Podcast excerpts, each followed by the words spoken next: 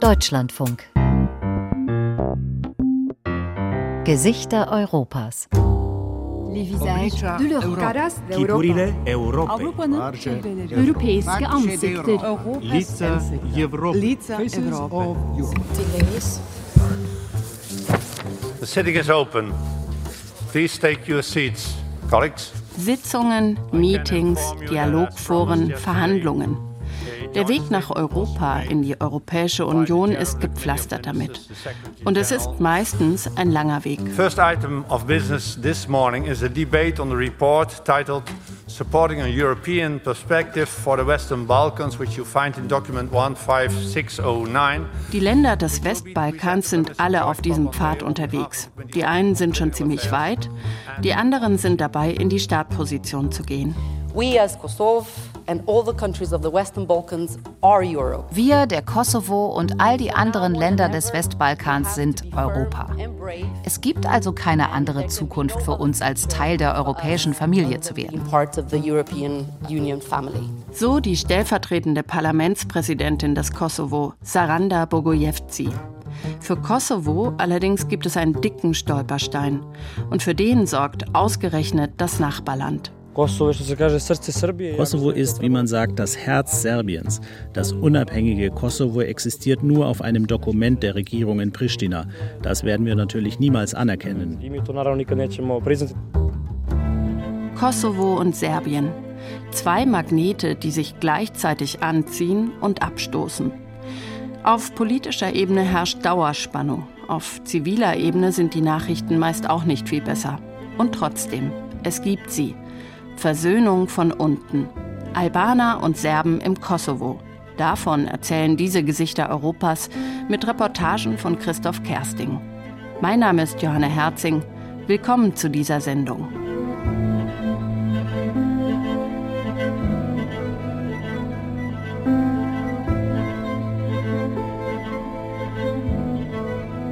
Zwölf, vielleicht sogar 15.000 Tote stehen zwischen Kosovo und Serbien.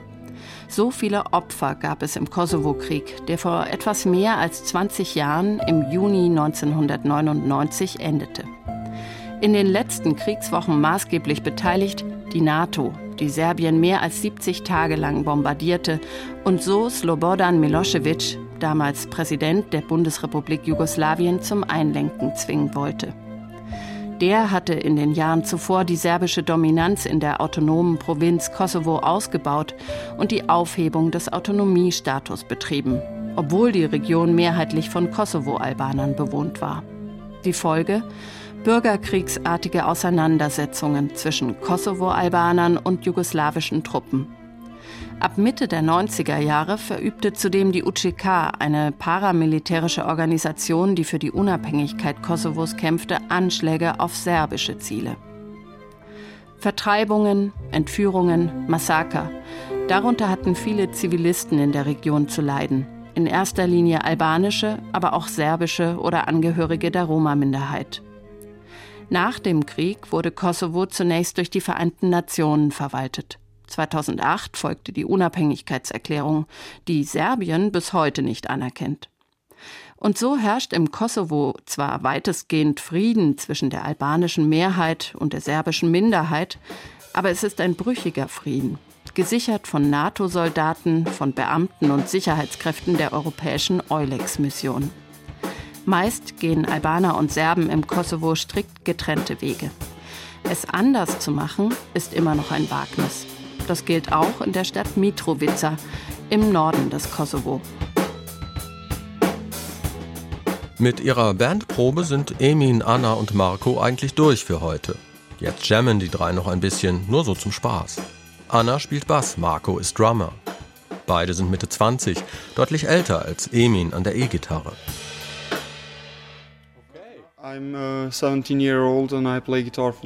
Ich bin 17 und spiele seit 5, 6 oder 7 Jahren Gitarre. Ich habe aufgehört, das zu zählen. Früher habe ich ein bisschen Klavier gespielt. Ich bin auch Schüler, vor allem aber Musiker. Der Probenraum ist etwas düster, vollgestopft mit Instrumenten und Technik, an den Wänden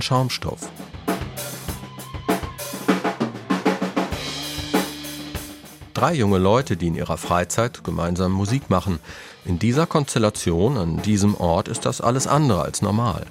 Denn der Probenraum liegt im Norden von Mitrovica und damit im fast ausschließlich von Serbinnen und Serben bewohnten Teil der 80.000 Einwohnerstadt.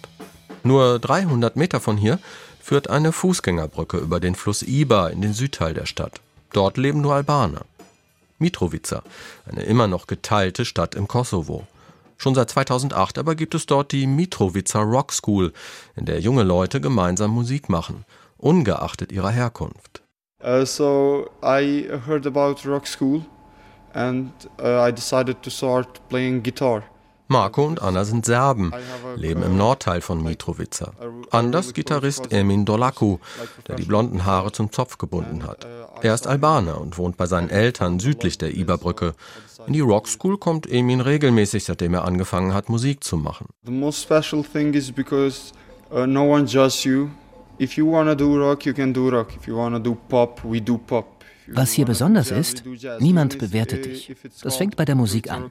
Du kannst Rock machen, wenn du Rock machen willst. Oder Pop oder Jazz, egal. Die Rock School ist ein offener, toleranter Raum. Zum Konzept gehört auch, dass die Schule im Norden und Süden der Stadt Räume hat. Und es gibt Mixed Bands. Da spielen dann Serben, Albaner, Roma zusammen. Wer woher kommt oder welche Sprache spricht, das ist kein Thema. Darüber sprechen wir nicht. Eigentlich ist dann die gemeinsame Sprache immer Englisch, weil das alle können. Wenn du zwei Albaner und zwei Serben in einer Band hast und die sprechen untereinander ihre Sprache, dann kannst du keine Musik machen. Um Musik zu machen, musst du miteinander reden. It's just not music, you know. Music needs to communicate with each other, so we choose English and that's the way we do. Emin ist da eine Ausnahme. Er spricht auch Serbisch weil Teile seiner Familie aus Bosnien stammen und Serbisch, Kroatisch und Bosnisch fast identische Sprachen sind. Eine Ausnahme sei es auch nach wie vor, dass Albaner aus dem Süden der Stadt in den serbischen Norden gehen und umgekehrt. Also wenn ich mir da die Leute aus meiner Generation anschaue, die nicht in die Rock School gehen, dann würde ich sagen, weniger als 5% von denen überqueren überhaupt mal die Iba-Brücke, um in den anderen Teil der Stadt zu gehen. Und wenn, dann nur, wenn es nicht anders geht. Ein Behördentermin oder jemand braucht ein bestimmtes Medikament. Darum ist die Rock School, das gemeinsame Musikmachen, für mich schon ein Weg, den Frieden in der Stadt zu stärken. Auch seine Eltern unterstützen es, dass ihr Sohn Kontakt zu jungen Menschen im Norden von Mitrovica hat. Sie selbst allerdings gehen nie über die Brücke.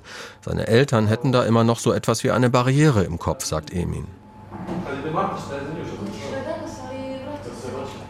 Inzwischen sitzt auch Emir Hassani auf einem Barhocker im Eingangsbereich des Gebäudes mit Tresen und einer kleinen Bühne. Emir gehört zum Vorstandsteam der Mitrovica Rock School und schaut regelmäßig bei den Proben vorbei, um nach dem Rechten zu sehen. Der 33-Jährige lebt im Nordteil der Stadt, hat aber sein Büro im Süden und verbindet so nicht nur räumlich das, was Mitrovica eigentlich in zwei Welten trennt. Denn Emir gehört zur Minderheit der Goranen, einer Volksgruppe mit slawischer Sprache und Kultur, die aber muslimisch ist. Ähnlich also wie die Bosniaken in Bosnien. Die Rock School bezeichnet Emir als eine Art Safe Space, einen Schutzraum in einem politisch aufgeladenen Umfeld. Dass die Schule groß in die Öffentlichkeit geht, durch Konzerte etwa, das sei in den ersten Jahren nach Gründung der Schule noch undenkbar gewesen. Like all the concerts that we, that we were giving and performances were happening in both Pristina and Gračanica. Das sind ganz kleine Schritte. Vor fünf, sechs Jahren hatten wir die ersten Konzerte in Pristina mit albanischem Publikum und dann einen Tag später in Gračanica, einer serbischen Enklave. 2019 dann haben wir überhaupt zum ersten Mal ein Konzert in Mitrovica gespielt, hier auf dieser Bühne. Das war eine ziemlich große Sache. Albaner und Serben gemeinsam auf einer Bühne an diesem Ort. Wir hatten große Bedenken, haben Security engagiert, die aber dezent im Hintergrund geblieben ist. Das war sehr emotional für alle Beteiligten und hat am Ende gut geklappt. Und seitdem haben wir einige Konzerte hier organisiert, bislang ohne Probleme. And from that moment on we, we did a lot of concerts here, of course.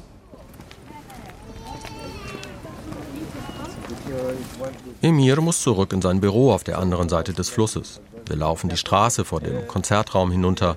und passieren nur 50 Meter weiter eine schwarze Gedenktafel für Oliver Ivanovic. Der serbische Politiker wurde im Januar 2018 an dieser Stelle aus einem fahrenden Auto heraus erschossen. Ivanovic hatte sich für eine friedliche Koexistenz von Serben und Albanern stark gemacht und sehr offen die Kosovo-Politik der serbischen Regierung kritisiert. Die Angeklagten in dem Mordprozess, der Anfang 2022 eröffnet wurde, kommen alle aus dem Dunstkreis der Srpska Lista, der größten Partei der serbischen Minderheit im Kosovo, mit engen Verbindungen nach Belgrad. Also. Der Mord an Ivanovic, sagt Emir Hassani mit düsterer Miene, habe viele Menschen in Mitrovica noch vorsichtiger gemacht. Was darf man offen sagen, was lieber nicht? Einer, der trotzdem Klartext redet über die Situation in der Stadt, ist der Serbe Milan Dobric. Mit ihm sind wir noch kurz auf der Uferpromenade unterhalb der Iberbrücke verabredet. And this is maybe one of few bridges in the world that are dividing people. Das sei wohl eine der wenigen Brücken weltweit, die die Menschen eher trenne als verbinde, bemerkt Milan mit Sarkasmus im Blick. Dabei versucht auch der Grafikdesigner mit seiner NGO Link, Menschen dies und jenseits des Flusses zusammenzubringen, in multiethnischen IT-Kursen und Kunstworkshops. Wichtig sei, das wirklich vor Ort zu machen und nicht wie viele internationale NGOs auf neutralem Boden. Wenn zum Beispiel so eine NGO irgendein Projekt zum Thema Konflikt, Transformation, Konfliktlösung, Friedensförderung etc. auf die Beine stellt, dann werden da 20, 30 junge Leute, Serben und Albaner in ein schickes Hotel verfrachtet. Mit Pool, Unterkunft und Essen, alles gratis. Eine super Sache für zwei oder drei Tage. Aber wenn diese Leute dann wieder zu Hause in ihrer Community sind, ist das alles schnell vergessen, als hätte es die Tage davor gar nicht gegeben. Die Fronten seien einfach zu verhärtet. Nur die wenigsten Serben können laut Milan akzeptieren, dass Kosovo kein Teil Serbiens ist oder irgendwann wieder wird. Genauso wie es undenkbar für einen Albaner sei, dass Kosovo wieder serbisch wird.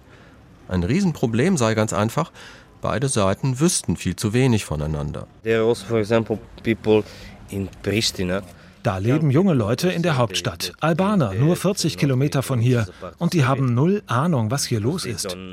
Die denken, dass der Norden von Mitrovica offiziell Serbien ist. Umgekehrt gibt es Leute hier im Norden, die noch nie etwas anderes vom Kosovo gesehen haben als diesen kleinen Fleck hier. Aber vielleicht braucht es ja diese Art von Unwissenheit, um wirklich etwas zu ändern. Vielleicht ist es diese ganz junge Generation, die am Ende sagt, es reicht. Lasst uns sehen, wo wir stehen Lasst uns zusammenarbeiten.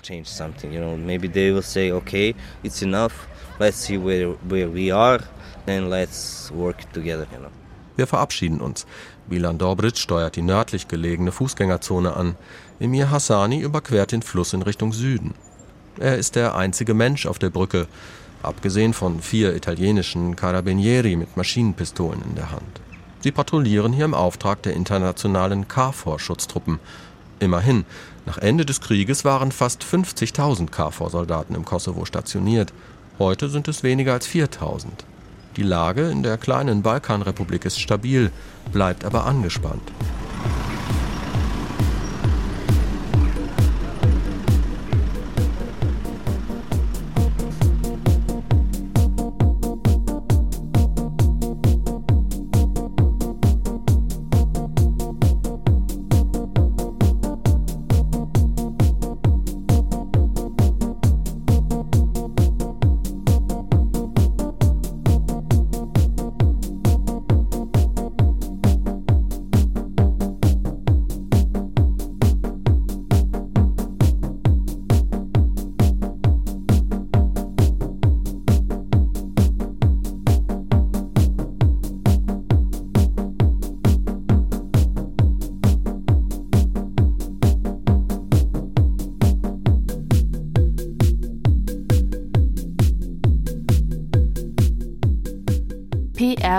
R, K, M, P, Z, G, L, U, R, P, E, D, A. Diese Kürzel klingen erstmal nicht besonders spektakulär und genau genommen sind sie das eigentlich auch nicht. Es sind Buchstabenkombinationen auf Autokennzeichen, die in der letzten Zeit aber für ziemlich viel Unruhe im Kosovo gesorgt haben. Die kosovarische Regierung will, dass diese Kennzeichen von Kosovos Straßen verschwinden. Die Nummernschilder würden noch aus der Milosevic-Ära stammen, so die Regierung. Viele Serbinnen und Serben, besonders im Norden Kosovos, denken aber gar nicht daran, ihre Kennzeichen abzuschrauben. Reporter bekommen da zu hören. Alter, was weiß ich, du siehst doch, dass hier überall serbische Fahnen hängen. Wir sehen das hier als Serbien, also serbische Registrierungen. Faktisch hat Kosovos Staatlichkeit besonders im Norden an der Grenze zu Serbien einen schweren Stand.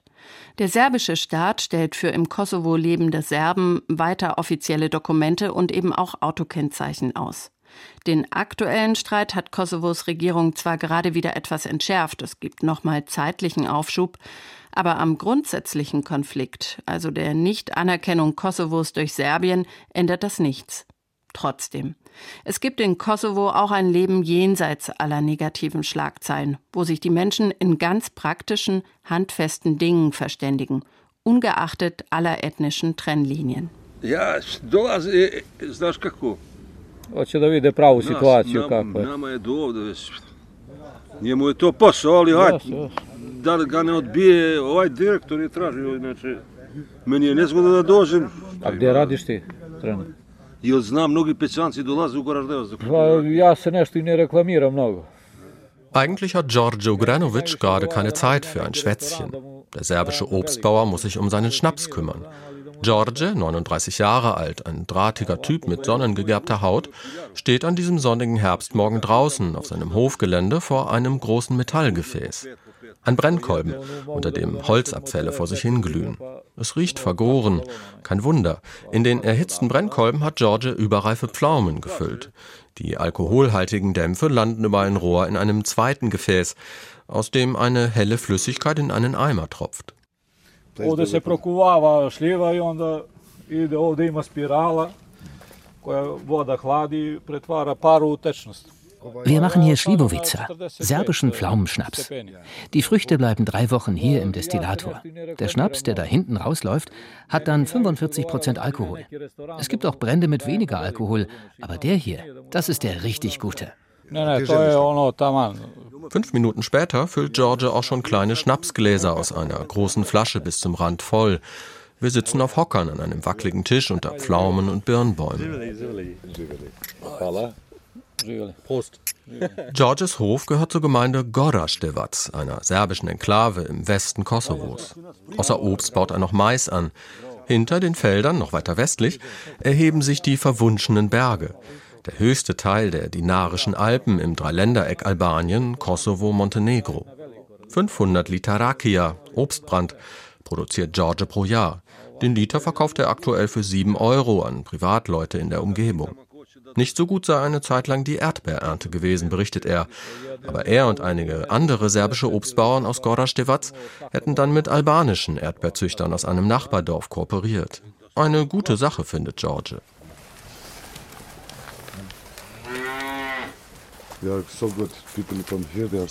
Initiiert hat diese Zusammenarbeit der Albaner Veton Mujai.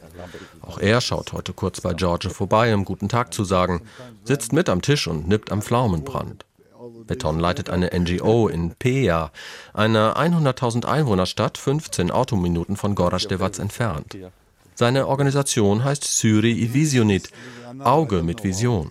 Sie bringt Serben und Albaner aus der Region zusammen, die dann eine gemeinsame Geschäftsidee verfolgen, sich unter die Arme greifen. Zum Beispiel beim Anbau von Erdbeeren.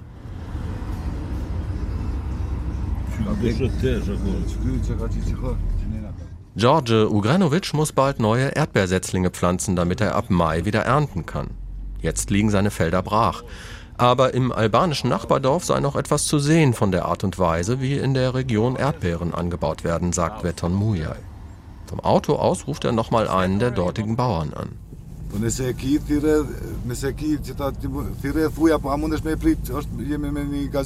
Ja, wir sind jetzt auf dem Weg. In fünf Minuten sind wir bei dir. Ich bringe auch den Reporter aus Deutschland mit. Ja, genau.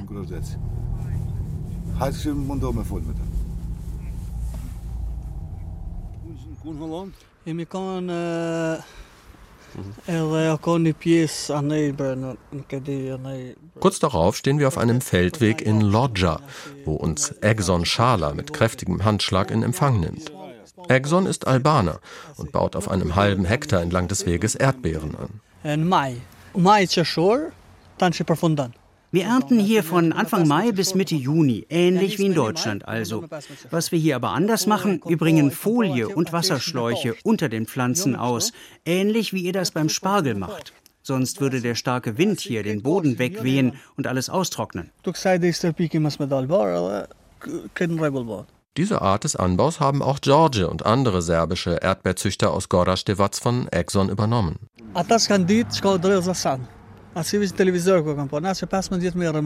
Wir bauen seit über 15 Jahren Erdbeeren an. Die Serben haben da weniger Erfahrung. Wir haben ihnen dann geholfen mit den richtigen Maschinen, um diese Folien auszulegen. Dann Bewässerung, Pestizide, aber auch beim Vertrieb haben wir einige von ihnen beraten. Das hat gut geklappt. Es gab keine Probleme untereinander. Ich muss aber sagen, obwohl das ja quasi unsere Nachbarn sind, hatten wir nie Kontakt mit denen. Und ohne Beton und seine NGO wäre das wahrscheinlich bis heute so.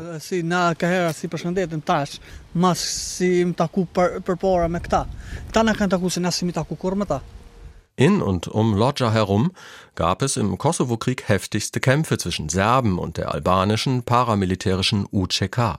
Auch das erzählt Exxon fast beiläufig. 13 Jahre alt war er, als der Krieg Anfang 1998 losbrach. Er habe noch sehr deutliche Erinnerungen an diese Zeit. Seine Familie sei damals für zwei Jahre in die albanische Hauptstadt Tirana geflüchtet, dann zurückgekehrt nach Lodja.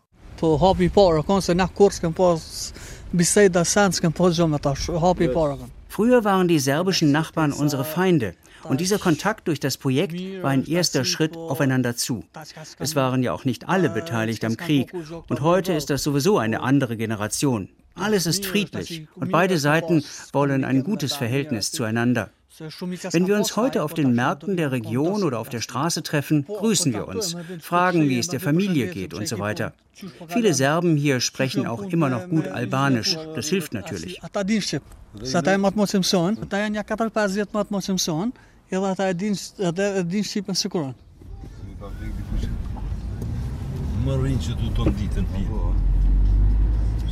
Mit Veton Mujay geht es zurück nach Peja.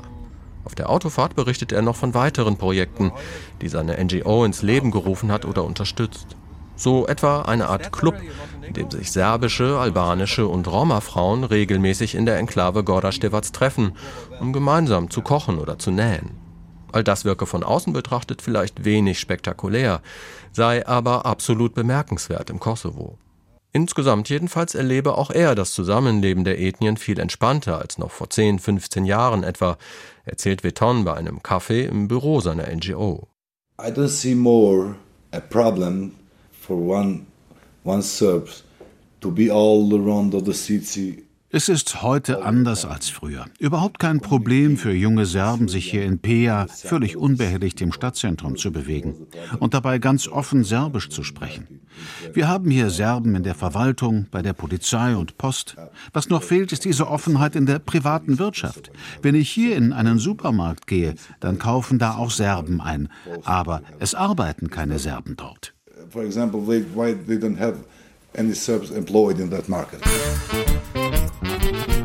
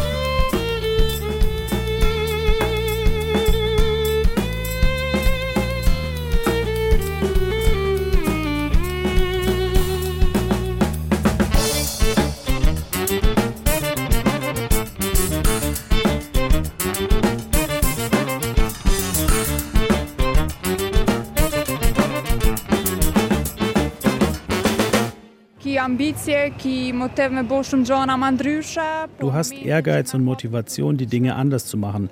Aber in dem Moment, wo du einen Schritt wagst, wirst du enttäuscht. Im Studium habe ich es zum Beispiel nie versucht, ein Auslandssemester zu machen. Man gibt einfach auf.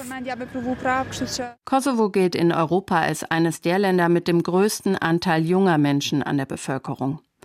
Aber auch in der Arbeitslosenstatistik hat Kosovos Jugend einen traurigen Spitzenplatz. Was viele junge Kosovarinnen und Kosovaren zusätzlich frustriert, das Land ist ziemlich isoliert. Immer noch brauchen kosovarische Bürger Visa, wenn sie in die EU reisen wollen. Ich fühle mich von Europa systematisch unterdrückt. Kosovo ist ein Land der Jugend, deshalb ist das erniedrigend. Wirklich leicht hat es Kosovos Jugend eigentlich in keinerlei Hinsicht, auch nicht im Land selbst. Das fängt schon in der Schulzeit an, denn gemeinsames Lernen von serbischen und albanischen Kindern ist im Wesentlichen nicht vorgesehen. Na učenike kao koordinator uđeš učenici. E sad ovde u akcije delovodni izbor Čekaj, kako beše to? Planovi i programi, evo ga. Igor Maximowitsch hängt mal wieder am Telefon. Das gehe schon seit 6 Uhr morgens so, erzählt er mit müder Stimme. Maximowitsch ist Direktor einer Schule in Cirkvena Vodica. Auf Serbisch bedeutet das Weihwasser. Das Dorf gehört zur Gemeinde Orbilic, einer Kleinstadt 20 Autominuten von Kosovos Hauptstadt Pristina entfernt. Die Schule ist schlecht ausgestattet. Es fehlt an allen Ecken und Enden. Und Direktor Maximowitsch arbeitet mal wieder von seinem kleinen Büro aus eine Telefonliste ab. Schulbehörde, Handwerker, Nachbarschulen. Zehn Minuten später laufen wir über den Flur vorm Büro. Maximowitsch will sich kurz die Beine vertreten und erzählt dabei, was seine Schule von anderen im Land unterscheidet. Unser Dorf ist gemischt. Das heißt, hier leben Serben, Albaner und Roma gemeinsam. Und das Spezielle an unserer Schule ist, auch wir sind multiethnisch und das schon seit 1999, also dem Ende des Kosovo-Krieges. Die serbischen Schüler lernen hier auf Serbisch, die albanischen Kinder werden albanisch unterrichtet. Cirkvena Vodica, so nennen die serbischen Bewohnerinnen und Bewohner das Dorf. Auf Albanisch heißt das Örtchen hingegen Palai. Nichts Besonderes erstmal. Die Republik Kosovo ist offiziell zweisprachig. Auf allen Ortsschildern ist in der Regel der albanische und der serbische Name zu lesen. Doch auch die Schule hat hier zwei Namen. Fasli Grajcevci heißt sie auf Albanisch, benannt nach einem Bürgerrechtler, der noch unter Tito in einem jugoslawischen Gefängnis starb. Eine große Tafel mit dem Schulnamen hängt über dem Eingang zum Hauptgebäude. Daneben auf Serbisch Schule Dositej Abradovic. Der Namensgeber hier ist ein serbischer Philosoph und Schriftsteller aus dem 19. Jahrhundert. Multiethnisch, das klingt vielversprechend in einem Land, in dem Serben und Albaner auch 23 Jahre nach Kriegsende zumeist unter sich bleiben. Und tatsächlich. Es gibt noch eine andere Schule im Kosovo, wo das ähnlich läuft wie bei uns. Aber da gibt es zwei getrennte Gebäude. Wir sind tatsächlich die einzige Schule im Land, in der sich Kinder beider Volksgruppen ein Gebäude teilen.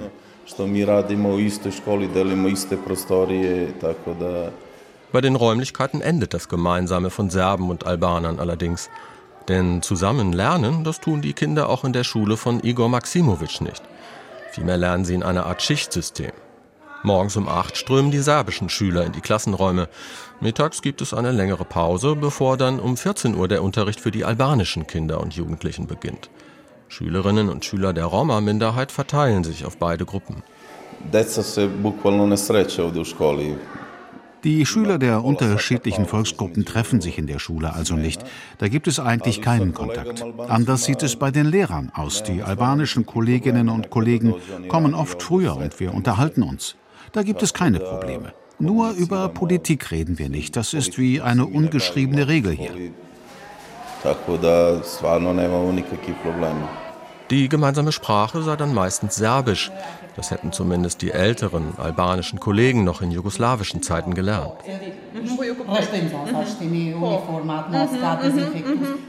So wie Mevlide Grajcevci. Sie ist Albanerin und ebenfalls Direktorin der Schule. Eigentlich würde sie heute gar nicht zur Arbeit kommen. Seit Beginn des neuen Schuljahrs Mitte September streiken im ganzen Kosovo die Lehrerinnen und Lehrer. Die albanischen wohlgemerkt. Denn das komplette Bildungssystem läuft getrennt voneinander. Serbische Schulen haben ihre eigenen Lehrpläne, die angepasst sind an jene in Serbien. Igor Maximovic erhält sogar einen Großteil seines Gehalts vom serbischen Staat, einen weiteren Teil von den kosovarischen Behörden. Das ist überall so im Kosovo.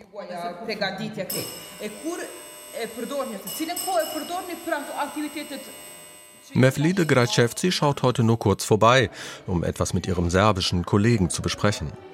Inzwischen ist große Pause. 60, 70 Kinder strömen aus den Klassenräumen auf den langen, etwas düsteren Flur, der auf eine naturbelassene Außenfläche führt. Von dort und durch die Flurfenster geht der Blick auf die etwas tiefer gelegene Kleinstadt Orbilic, vor allem aber auf die beiden Kohlekraftwerke Kosovo A und B. Sie produzieren 95 Prozent des Stroms im Land und sorgen regelmäßig dafür, dass die Luftwerte in der Region zu den schlechtesten in ganz Europa zählen. Manchmal im Winter ist die Luft im nahen Pristina so verpestet wie in Peking oder Delhi. Zum Glück wäre der Wind meistens nicht in Richtung der Schule, sagt Maximovic und schaut durch eines der Flurfenster in Richtung Norden, wo die riesigen Kühltürme aus der Landschaft ragen. Im Moment haben wir Glück. Es gibt keine Stromausfälle. Das ist aber ein Riesenproblem im ganzen Land, nicht erst seit dem Ukraine-Krieg. Manchmal ist für Stunden der Strom nicht da. Die ganze Technik ist halt völlig veraltet. Immerhin hat man die Kraftwerke vor einiger Zeit mit neuen Luftfiltern ausgestattet. Aber das Problem mit giftigem Feinstaub haben wir trotzdem immer noch. Ein Lichtblick auf dem kargen Schulflur Drei selbstgemalte Bilder, von denen vor allem eines ins Auge sticht. Ein Dutzend grellbunter Hände umrankt hier den Slogan Wir sind alle gleich, auf Englisch, Serbisch und Albanisch. So etwas wie der Wahlspruch der Schule und tatsächlich eines der wenigen Gemeinschaftsprodukte, erzählt die albanische Direktorin Gracevci.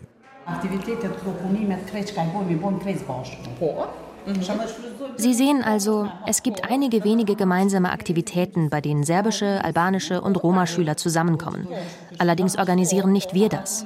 Diese Bilder zum Beispiel sind in einem Workshop hier in der Schule entstanden, außerhalb der Unterrichtszeit. Organisiert und finanziert haben das die internationalen KFOR-Schutztruppen und die OSZE. Wir wollen niemanden provozieren, indem wir so etwas selbst in die Hand nehmen. Und wir haben auch gar kein Budget für solche Aktionen. Ganz wichtig sei, und das betonen beide Direktoren, nicht nur das Lehrerkollegium lasse politische Ansichten draußen vor der Tür.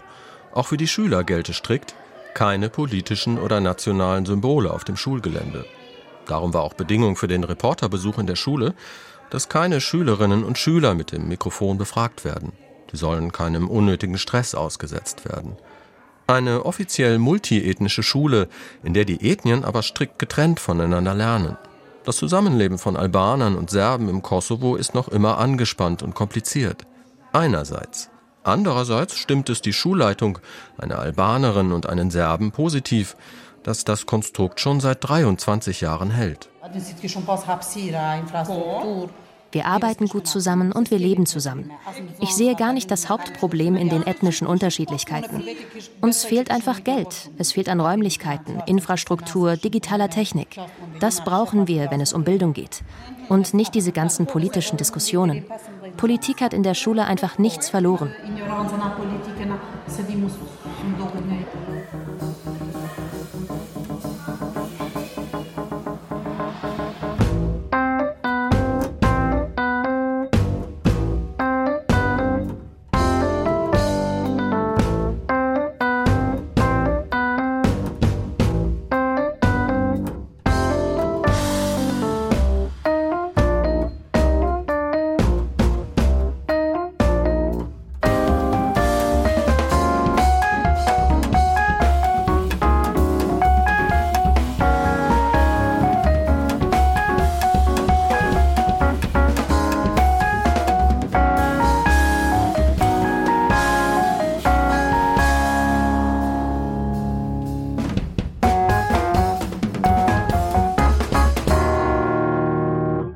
Ja, das sehen Sie, das haben Sie davon, wenn Sie lange warten und sich auf Partner verlassen, die sagen, äh, wartet noch ein bisschen, wartet noch ein bisschen, weil irgendwann kommt eure Zeit. So erklärt Donika Gerwalla Schwarz, die Außenministerin Kosovos, warum ihr Land bislang offiziell noch nicht mal den Antrag auf einen EU-Beitritt gestellt hat. Noch in diesem Jahr, so hat Gerwalla Schwarz im Juni im Interview im Deutschlandfunk angekündigt, soll sich das ändern. Voraussetzung für den Weg in die EU ist allerdings, dass Kosovo und Serbien sich annähern und ihre Beziehungen normalisieren, wie es oft etwas allgemein heißt. Dass der Dialogprozess zwischen beiden Ländern, moderiert von der EU, immer wieder stockt, dafür, so meint die Außenministerin, ist Serbien verantwortlich. Wir sehen, dass Serbien grundsätzlich sehr langsam ist in dem Prozess, weil Serbien hat nichts zu gewinnen und nichts zu verlieren in diesem Dialogprozess mit Kosovo. Also ist Serbien an dem gefrorenen Konflikt interessiert, während wir es wirklich eilig haben mit unserer europäischen Perspektive. Annäherung in Trippelschritten, mal etwas vor, dann wieder zurück. So lässt sich das wohl beschreiben. Auf kommunaler Ebene aber sind manche Gemeinden im Kosovo schon viel weiter. Zum Beispiel in der Kleinstadt Kamenica. Stevan Denic hat einen der letzten Plätze in der Kafana Žuča ergattert an diesem Vormittag. Fast an jedem Tisch sitzen Männerrunden, spielen Karten, trinken Kaffee oder prosten sich zu mit Bier und Schnaps.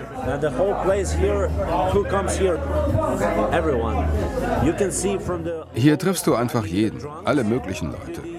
Da sitzen auch Trinker mit Leuten, die studiert haben, an einem Tisch. Hier treffen sich einfach alle, egal ob Albaner oder Serben, egal ob du Arbeiter bist oder Professor. Das hat schon etwas von einem englischen Pub hier. Bierdunst und Fleischgeruch mischen sich mit dichtem Zigarettenqualm in dem kleinen, etwas düsteren Kneipenraum. Kafana, so heißen die rustikalen Wirtshäuser in Serbien, eine Mischung aus Kaffeehaus und Taverne. Auch Stevan Denic ist Serbe und das Žuča so etwas wie seine Stammkneipe in der Kleinstadt Kamenica, eine Autostunde östlich von Pristina.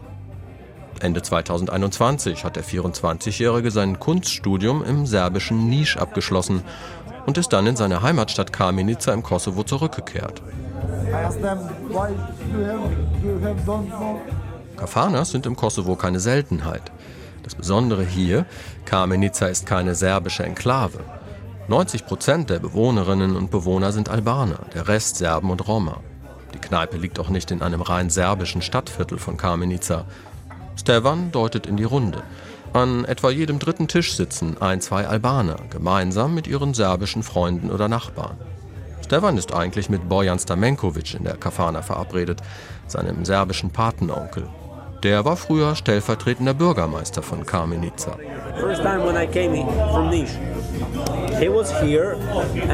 Als ich ihn das erste Mal wieder getroffen habe, nach meiner Rückkehr aus Nisch, saß er hier und die Leute sind zu ihm gekommen.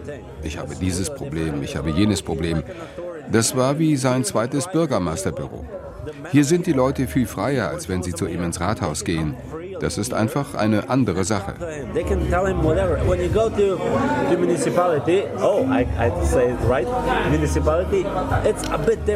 Sein Onkel schneit zur Tür herein, bestellt einen schnellen Kaffee und schlägt dann einen Ortswechsel vor. Ein ruhigeres Café oberhalb der Stadt.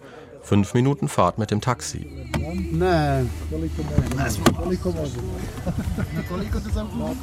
Mit dem albanischen Fahrer plaudert Stamenkovic mal Serbisch, mal Albanisch. Auch das sei irgendwie normal hier in Kamenica. Tako da je stvarno po tom pitanju Kamenica jedinstvena i fake. Prosto ljudi su naučili tako da žive i žive jedni s drugima. Und das ist auch kein Fake, nichts, was wir Besuchern vorgaukeln, während die Realität eigentlich ganz anders aussieht.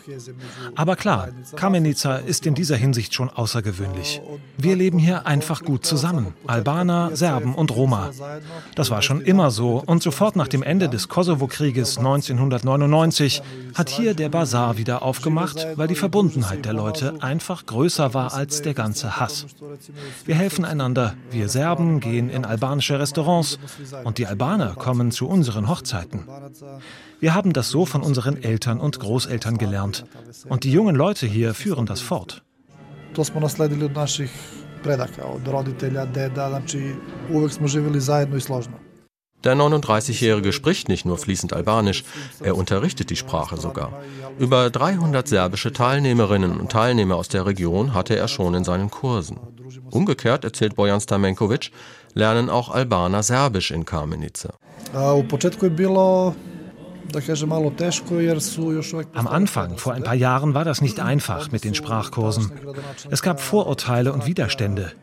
Der albanische Bürgermeister von Kamenica hat das stark unterstützt, wurde aber von einigen Leuten angefeindet. Warum sollen wir Albaner jetzt Serbisch lernen?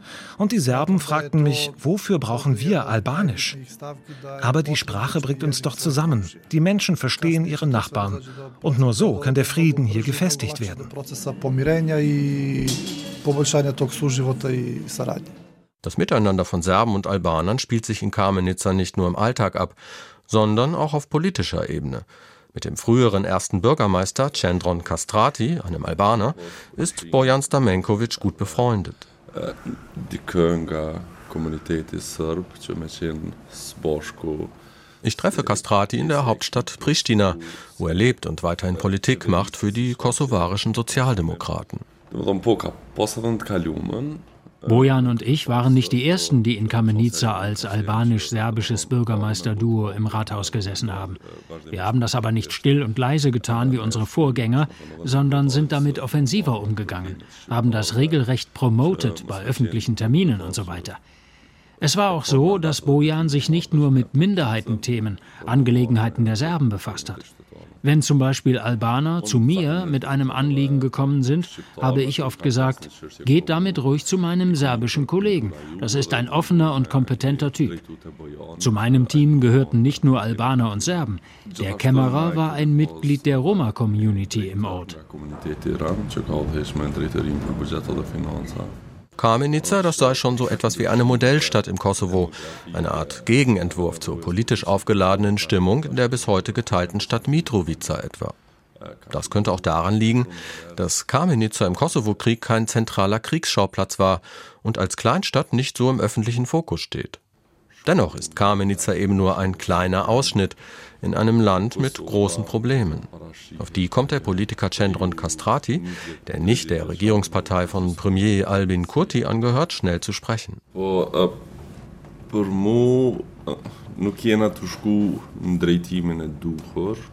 Ich denke, wir bewegen uns da insgesamt auf keinem guten Weg. Die Politik bei uns treibt eher einen Keil zwischen die Volksgruppen. Die Leute sollen in ihren Enklaven bleiben. Damit sich daran etwas ändert, müssen ganz bestimmte Schritte unternommen werden. Alle, und ich sage das sehr bewusst, alle Menschen im Kosovo wollen eigentlich in die EU. Denn die EU-Perspektive wird wie ein Motor wirken, um die ethnischen Spannungen endlich zu entschärfen.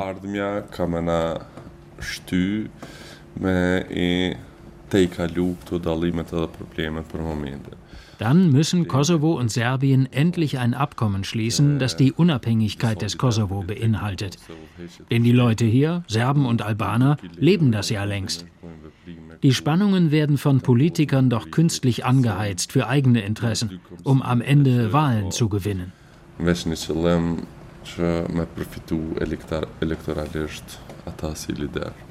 Die EU hat laut Cendron Castrati auf dem gesamten Westbalkan viel an Glaubwürdigkeit verloren.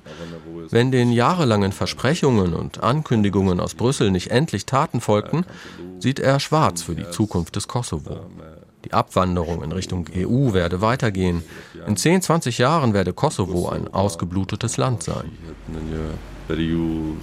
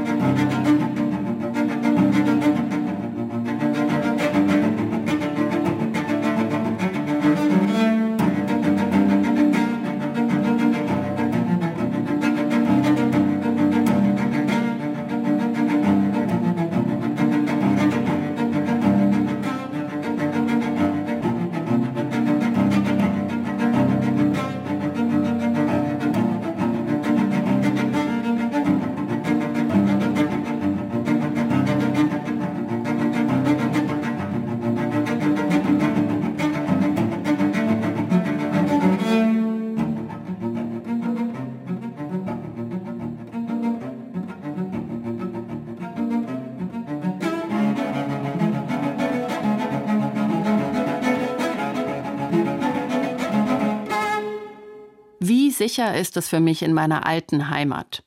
Diese Frage stellt sich wohl für viele Serbinnen und Serben, die ursprünglich aus Kosovo stammen, aber während des Kriegs flüchteten und nach Jahren über eine Rückkehr nachdenken.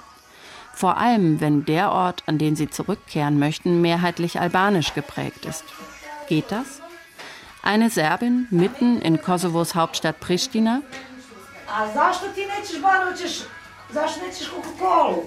Wollt ihr eine Cola? Sonst habe ich noch schöne Pfirsiche. Oder Tee. Saft wäre auch da. Maria Novakovic rennt etwas aufgeregt durchs Haus, setzt schnell Teewasser auf und atmet dann erstmal tief durch auf der Wohnzimmercouch. Sie ist erst am Morgen mit dem Nachtbus aus Belgrad gekommen, von der Taufe ihrer Nichte, dann direkt zur Arbeit und von dort nach Hause. Jetzt zündet sie sich in Ruhe eine Zigarette an und nippt an ihrem Schwarztee, eine Freundin aus dem Nachbarort ist kurz zu Besuch. Maria ist 47 Jahre alt, geboren und aufgewachsen in Pristina. Von dort floh sie vor 23 Jahren quasi über Nacht, so wie viele andere Serbinnen und Serben auch, aus Angst vor albanischen Repressalien nach dem Ende des Kosovo-Krieges. Seitdem hat Maria in Serbien gelebt, aber nie ihre Wohnung in Pristina verkauft. Anfang des Jahres ist sie zurückgekehrt in die alte Heimat, für sie sei das immer irgendwie klar gewesen. Sie hänge viel zu sehr an ihrer Heimatstadt Pristina, sagt sie mit einem Leuchten in den Augen. Ja sam pokušavala da dođem. Mhm. Ali pošto sam imala tada auch wenn ich nach dem Krieg nur ein einziges Mal wieder hier war, für einen Tag, vor 15 Jahren muss das gewesen sein, ich hatte ganz einfach Angst, dass mir etwas passieren könnte. Damals hieß es immer, es ist gefährlich für uns Serben, hierher zu kommen. Heute fühlt sie sich sicher, auch wenn sie alleine durch Pristina läuft. In ihrer alten Wohnung dort wohnt Maria allerdings immer noch nicht. Sie hat renoviert. Das 50 Quadratmeter Apartment steht aber leer. Sie spare noch, um Möbel kaufen zu können, erzählt sie. Seit ihrer Rückkehr in den Kosovo im Januar ist sie bei Freunden in La Pliesello untergekommen einer kleinen serbischen Enklave am südlichen Stadtrand von Pristina. Auch ihr Mann stammt aus dem Kosovo, will aber erstmal in Belgrad bleiben, wo er im Moment mit den beiden erwachsenen Söhnen lebt. Ich bin aber glücklich hier. Ich habe einen Job im örtlichen Kindergarten gefunden als Küchenkraft. Aber ich vermisse natürlich meine eigenen Kinder, Lazar und Stevan. Mein jüngerer Sohn Lazar ist 19 und er war im letzten Jahr zum ersten Mal im Kosovo. Ihm hat es super gefallen hier und eigentlich wollen beide nachkommen, wenn ich die Wohnung beziehe. Mein Mann sagt, okay, das ist Ihre Entscheidung. Das Problem ist nur, es gibt kaum Arbeit im Kosovo für junge Leute. Das sei aber in Serbien auch nicht viel anders. Ihre Wohnung hat Maria zwar noch nicht bezogen, sie fährt aber regelmäßig in ihr altes Viertel mitten im Stadtzentrum von Pristina und hat dort auch schon einige albanische Nachbarn aus der Zeit vor dem Krieg getroffen. Das sei sehr emotional gewesen. Man habe sich in den Armen gelegen, Tränen vergossen. Ganz unterschiedlich fallen laut Maria die Reaktionen in ihrem serbischen Umfeld aus, wenn es um ihre Rückkehr nach Kosovo geht. Neki Srbi odavde kažu bravo Majo, Viele verstehen mich und sagen, bravo Maria, dass du das machst. Aber einige sagen auch, du nimmst hier den Leuten den Job weg. Warum bleibst du nicht in Serbien? Das Problem der meisten Serben hier ist, dass sie wie in einem Ghetto leben. Sie bewegen sich nur in ihren serbischen Communities, wie hier in Lapjesello, in Gračanica oder Nordmitrovica. Und sie suchen und finden auch nur dort Arbeit. Sie gehen einfach nicht raus aus diesen Orten. Für die Albaner hier sind wir Serben, klar. Aber wenn ich in Serbien erzähle, dass ich eigentlich aus Kosovo komme, dann heißt es, ah, die Albanerin.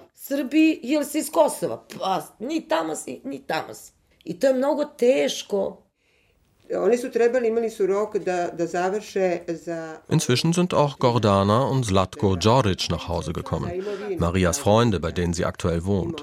Gordana erzählt von Marias Hickhack mit den Behörden. Seit 2015 war klar, dass die Freundin tatsächlich ein Anrecht auf ihre alte Wohnung in Pristina hat. Die albanische Familie, die zuletzt dort gewohnt hatte, zog aus.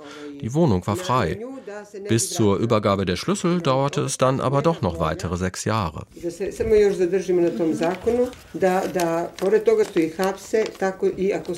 Das kommt immer wieder vor.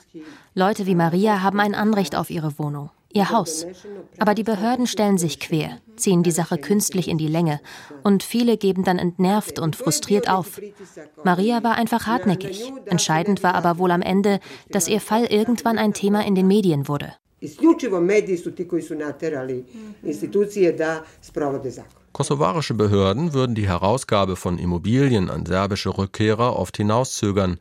Ähnlich formuliert es auch die OSZE-Mission im Kosovo in einem Bericht aus dem Jahr 2019. Trotzdem sind laut dem UNO-Flüchtlingshilfswerk in den vergangenen fünf Jahren knapp 1800 Kosovo-Serbinnen und Serben in ihre alte Heimat zurückgekehrt. In der Regel zieht es diese Menschen allerdings in serbische Enklaven wie Laplieselo. In der Hauptstadt Pristina leben so gut wie gar keine Serben mehr. Und offiziell wäre Maria sogar der erste serbische Kriegsflüchtling, der nach 1999 dorthin zurückkehrt. Maria und Gordana kennen natürlich auch die Geschichte jener Frau, die im Sommer 2021 als erster serbischer Kriegsflüchtling in die Stadt Đakovo im Südwesten Kosovos zurückgekehrt ist. Dragica Gasic wurde teils wüst beschimpft von muslimischen Bewohnern. Es gab Morddrohungen, einen Einbruch in ihr Haus. Aber auch Gasic ist geblieben. Inzwischen hat sich die Lage beruhigt. Maria Novakovic ist nicht naiv. Sie weiß, dass es für sie als Serbin auf jeden Fall ein Wagnis ist, nach Pristina zu ziehen. Ne mogu da odgovorim jer ne znam. Znači, a ja sam. Klar, ich weiß natürlich nicht, wie das wird, wenn ich da wirklich lebe. Zum Shoppen dahin fahren und dort wohnen, das sind eben zwei unterschiedliche Dinge. Angst habe ich aber keine. Und ich wünsche mir schon, dass da noch etwas von dem ist, wie es früher war. Es gibt viele Orte, die ich noch nicht wieder besucht habe. Meine alte Schule oder der Hügel, auf dem wir immer Schlitten gefahren sind. Und die Gräber meiner Großeltern auf dem orthodoxen Friedhof. Davon träume ich.